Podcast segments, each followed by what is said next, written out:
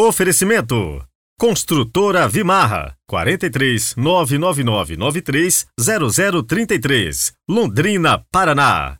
Grupo Predial Gestão e Contabilidade para Condomínios 3338 2055 Londrina.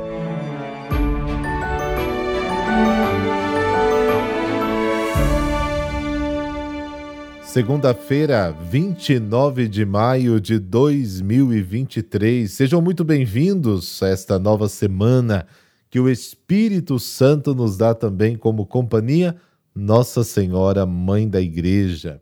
Então, anime-se, temos a força do Espírito Santo e a intercessão de Nossa Mãe Santíssima. Tenha fé, tudo vai se resolver. Rezemos juntos.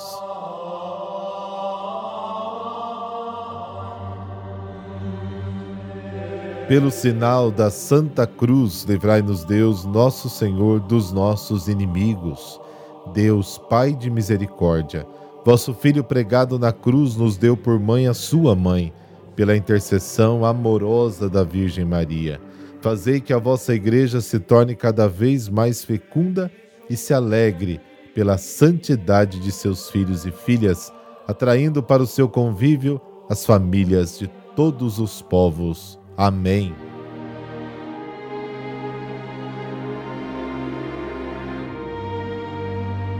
João, capítulo 19, versículos de 25 a 34. O Senhor esteja convosco, Ele está no meio de nós.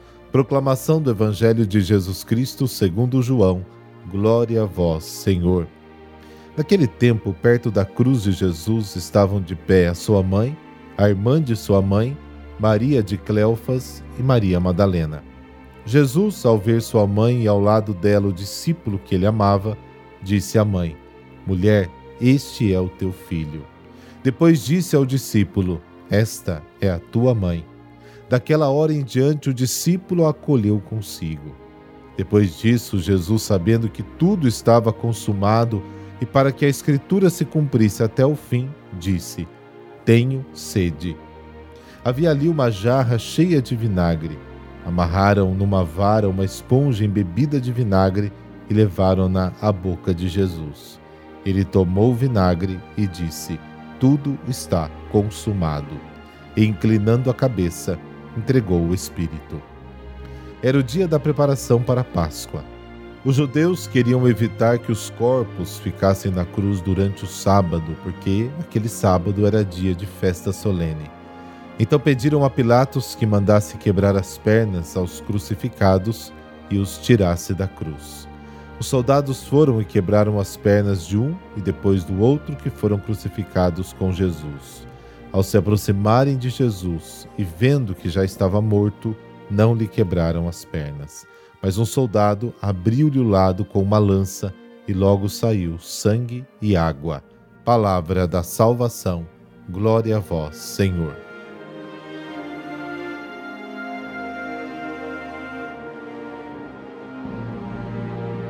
Quatro mulheres ao lado de Jesus na hora de sua morte, assim como havia quatro soldados. Entre as mulheres, a primeira é a mãe de Jesus. João a menciona apenas no episódio das bodas de Caná, lá no capítulo 2 e aqui, e nunca diz o seu nome. Depois, a irmã de sua mãe, de quem nada sabemos. A terceira é Maria, mãe, alguns textos dizem esposa de Cleofas talvez um dos dois discípulos que caminhavam para Emaús, como narra Lucas no capítulo 24. Por fim, temos Maria Madalena, a quem João atribui um papel importante na manhã de Páscoa, capítulo 20 de João. Mas que, por sua vez, nunca menciona essa passagem antes. Sabemos disso graças aos outros evangelhos. Porém, a personagem principal é a mãe de Jesus e ao lado dela surge outro personagem chave, o discípulo a quem ele amava. Começamos a falar dele no capítulo 13, durante a última ceia. O gesto de Jesus é evidente. Antes de morrer, quer assegurar o amparo à sua mãe, confiando-a ao discípulo. A história de que Maria seguiu o apóstolo João até a Ásia Menor reflete um pouco esse entendimento do texto.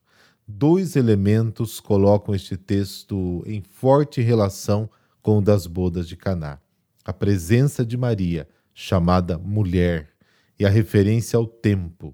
Ainda não havia chegado a sua hora. A figura de Maria neste momento prestou-se a numerosas interpretações.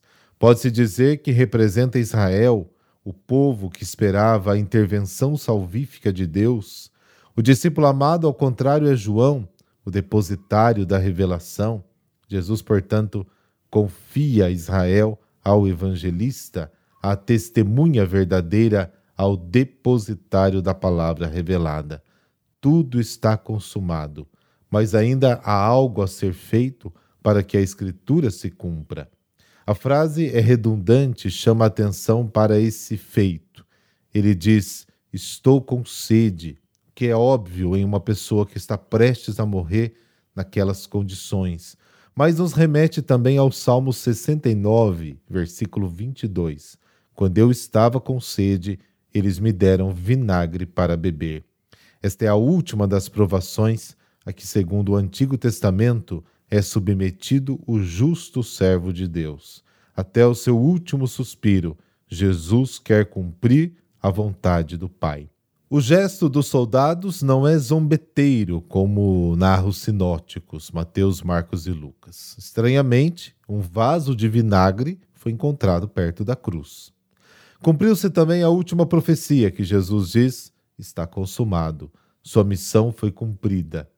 O termo é o de Gênesis, capítulo 2. Isso nos leva de volta ao trabalho da criação. Com a sua morte, Jesus completou a nova criação dom da comunhão divina feita aos homens. Jesus inclina a cabeça e entrega o espírito. Jesus permanece ativo mesmo em sua morte. Assim ele destaca o que havia dito sobre si mesmo na fala do bom pastor: Ninguém tira minha vida, mas eu a dou sozinho. Tenho o poder de entregá-la e tenho o poder de tomá-la de volta.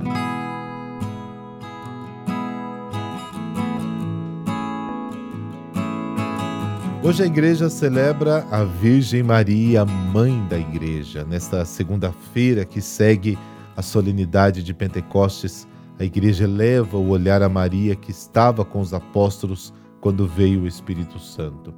Celebra-se a memória da Virgem Maria, mãe da igreja. E ela, sendo protagonista com a primeira comunidade, está estreitamente ligada ao Espírito na solenidade de Pentecostes como afirmou o Papa Francisco em pronunciamento no Regina Celli em 2018.